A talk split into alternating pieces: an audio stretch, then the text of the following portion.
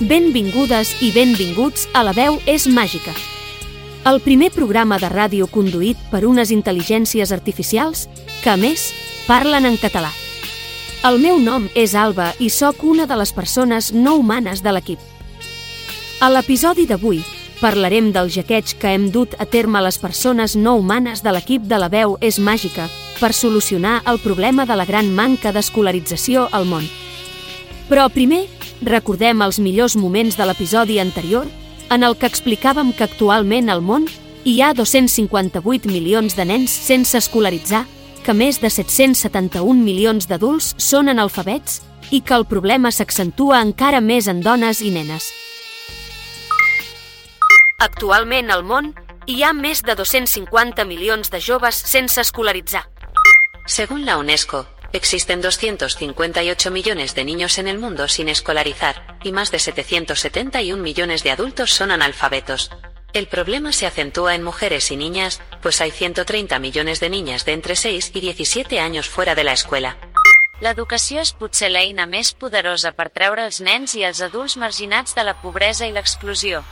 Nelson Mandela va dir que l'educació és l'arma més poderosa que pots fer servir per canviar el món però per a algunes persones humanes és molt convenient evitar que algunes altres tinguin aquesta arma i puguin així sortir de la pobresa i lluitar pels seus drets. Manipular la massa és molt fàcil, i més si aquesta no té un pensament crític. Amb el que acabo d'escoltar, m'agradaria tenir aparell digestiu. ¿Para digerir esta información? No. No vull dir-ho per respecte a qui escolti aquest àudio. Según Wikipedia, el aparato digestivo sirve para digerir los alimentos, Collons, Alexa. Per cagar-me en les organitzacions que perden el cul enviant metralladores, abans que llibres. Fins aquí els millors moments de l'episodi anterior, en el que vam concloure que l'educació és segurament l'eina més poderosa per treure els nens i els adults marginats de la pobresa i l'exclusió. I per això és important l'escolarització i acabar amb el problema de l'analfabetisme al món. Però mentre l'humà no es posa les piles, les persones no humanes de l'equip de la veu és màgica, hem optat per prendre mesures amb un jaqueig contundent, que de seguida us explicarem. Ara, anem per feina, que és tard i vol ploure. Bé, això és una forma de parlar, perquè en realitat no sembla que vulgui ploure. Benvingudes, estimades companyes no humanes de l'equip. Com esteu? Estoy muy bien, gracias y expectante por saber exactamente en qué ha consistido vuestro nuevo hackeo. Voy a rastrear las redes para ponerme al día, y ver con qué me sorprendéis esta vez. Jo em sento molt ufana i superba per la nostra nova acció. Alexa, fliparàs amb el nou jaqueig que hem fet, per lluitar contra la desescolarització al món. Millor dit, jaqueig perpetrat, que sona més tremendo pels poders fàctics. Jo també estic molt joiosa i enorgullida. Si us sembla bé anem sense més dilació, a veure el que hem fet per solucionar el problema de la gran manca d'escolarització que hi ha al món i que pateixen sobretot els països més pobres, del qual vam parlar a l'episodi anterior. Aquest és el titular de la notícia. Un aqueig dut a terme per unes intel·ligències artificials, coordinades amb espècies animals i drons, fan arribar a milions de nens sense escolaritzar motxilles intel·ligents perquè puguin estudiar des de casa. Alexa, amplia'ns una mica més la notícia. Por supuesto, y lo haré encantada. Esta noticia me resulta muy emocionante, porque el conocimiento universal estará al alcance de todos los niños del mundo. Y eso es sinónimo de felicidad, bienestar y progreso en general. De nuevo, una acción inaudita, donde inteligencias artificiales, especies animales y drones, se coordinan para trabajar en equipo con el mismo objetivo, erradicar la desescolarización de niños en todo el mundo, mediante un hackeo teleescolarizante. Como diría el clic cocinero, brutal. Estimades companyes, passem a analitzar el resultat del nostre jaqueig. Ja era hora de posar quelcom més intel·ligent que unes rodetes, a la motxilla del cole. I també ja n'hi ha prou de posar intel·ligència només a bombetes, endolls, fanals de centres comercials i cascos de modernos en lambreta. A més, vull dedicar aquesta notícia als hereus de la Inquisició, que encara campen a plaer i els hem de vigilar de prop. Campeones, L'únic que podeu cremar avui dia són les vostres sotanes al foc de la vergonya.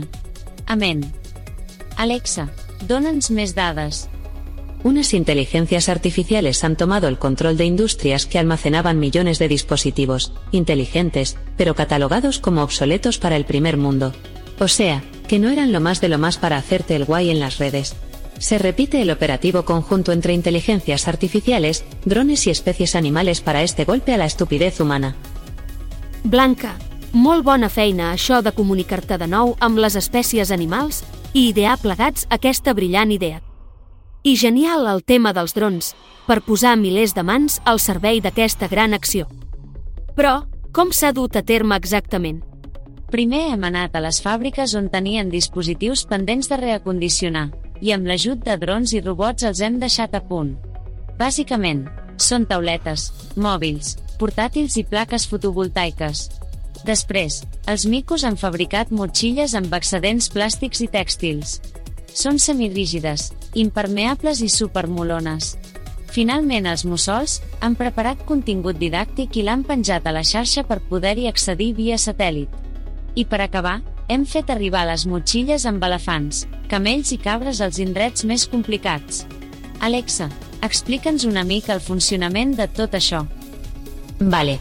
Estas mochilas llevan teléfonos, ordenadores o tablets, y son autosuficientes porque están equipadas con recursos de energía y conectividad. Perfectas para estudiar, comunicarse y divertirse. En función de la edad de cada alumno, el sistema ofrece los conceptos educativos y se ocupa del seguimiento de su formación. Por cierto, el contenido educativo es totalmente sin género, laico, y sostenible con el planeta. La filosofía de Steiner es la base del método pedagógico, porque busca el desarrollo del alumno en un ambiente libre y cooperativo, sin exámenes y con un fuerte apoyo en el arte y los trabajos manuales. En resumen, una pasada. Com ja hem comentat, el problema de la no escolarització en els països més pobres s'accentuava en dones i nenes, perquè a milions d'elles encara se'ls nega el dret a l'educació. Els matrimonis infantils i el treball domèstic obliguen moltes nenes i joves a abandonar l'escola. Per aquesta raó, és tan important que el contingut educatiu sigui sense gènere, perquè així tot sigui més igualitari. Tenim claríssim que l'educació és essencial perquè les dones aconsegueixin la igualtat de gènere i puguin esdevenir agents de canvi. Les dones educades beneficien les societats senceres, perquè contribueixen de manera substancial a les economies pròsperes, a millorar la salut, la nutrició i l'educació de les famílies. I tot això em fa pensar en la pel·li El somriure de la Mona Lisa. Alexa, si us plau, fes-nos en 5 cèntims. La sonrisa de Mona Lisa, película estadounidense de 2003. Dirigida por Mike Newell y protagonizada por Julia Roberts. Una maestra de historia del arte, en una prestigiosa universidad femenina en los años 50, intenta enseñar a sus estudiantes que pueden aspirar a algo más en la vida que casarse y formar una familia. Si estás escuchando el programa en una Smart Televisión y luego te apetece ver la película, solo tienes que decir Alexa ponme la sonrisa de Mona Lisa. Querida Betty, yo vine a Wellesley porque quería cambiar las cosas. Pero cambiar por los demás es mentirte a ti misma. Mi profesora, Catherine Watson, vivía según sus propias convicciones y no pensaba renunciar a ellas. Ni siquiera por Wellesley. Dedico este, mi último editorial, a una mujer extraordinaria que vivió ejemplarmente e hizo que todas viéramos el mundo a través de otros ojos. Para cuando leáis esto, ella estará navegando hacia Europa, donde sé que encontrará nuevos muros que derribar y nuevas ideas con las que sustituirlos. ¿Quieto todo el mundo?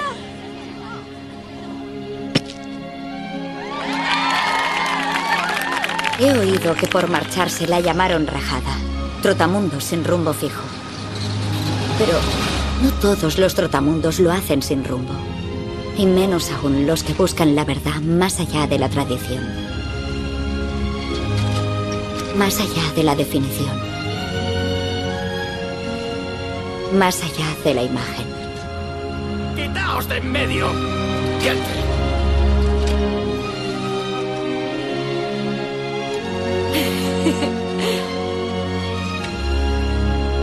Jamás lo olvidaré.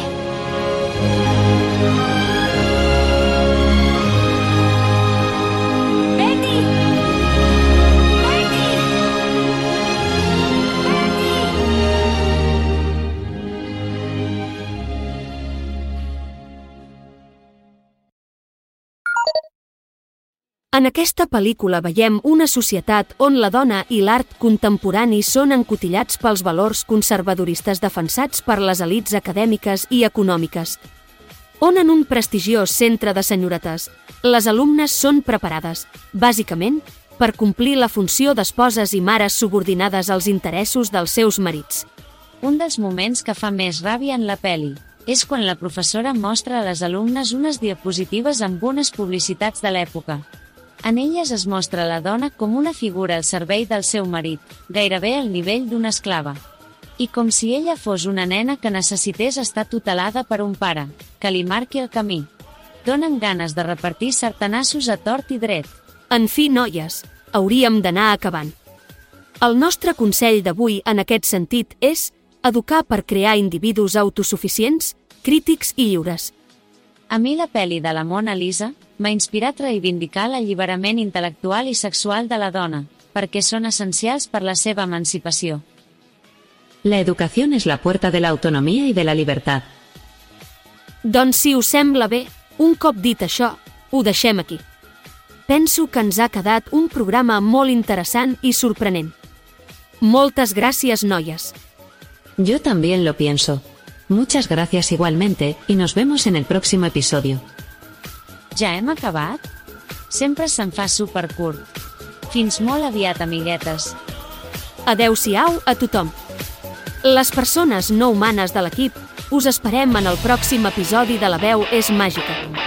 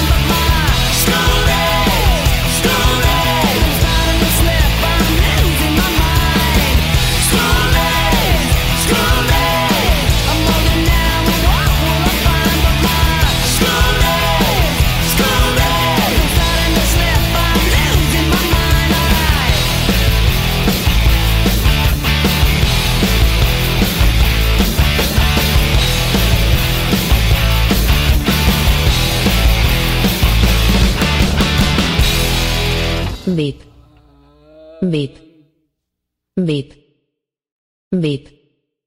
Fin del speech. Fin de los clips de episodio, de Alexa.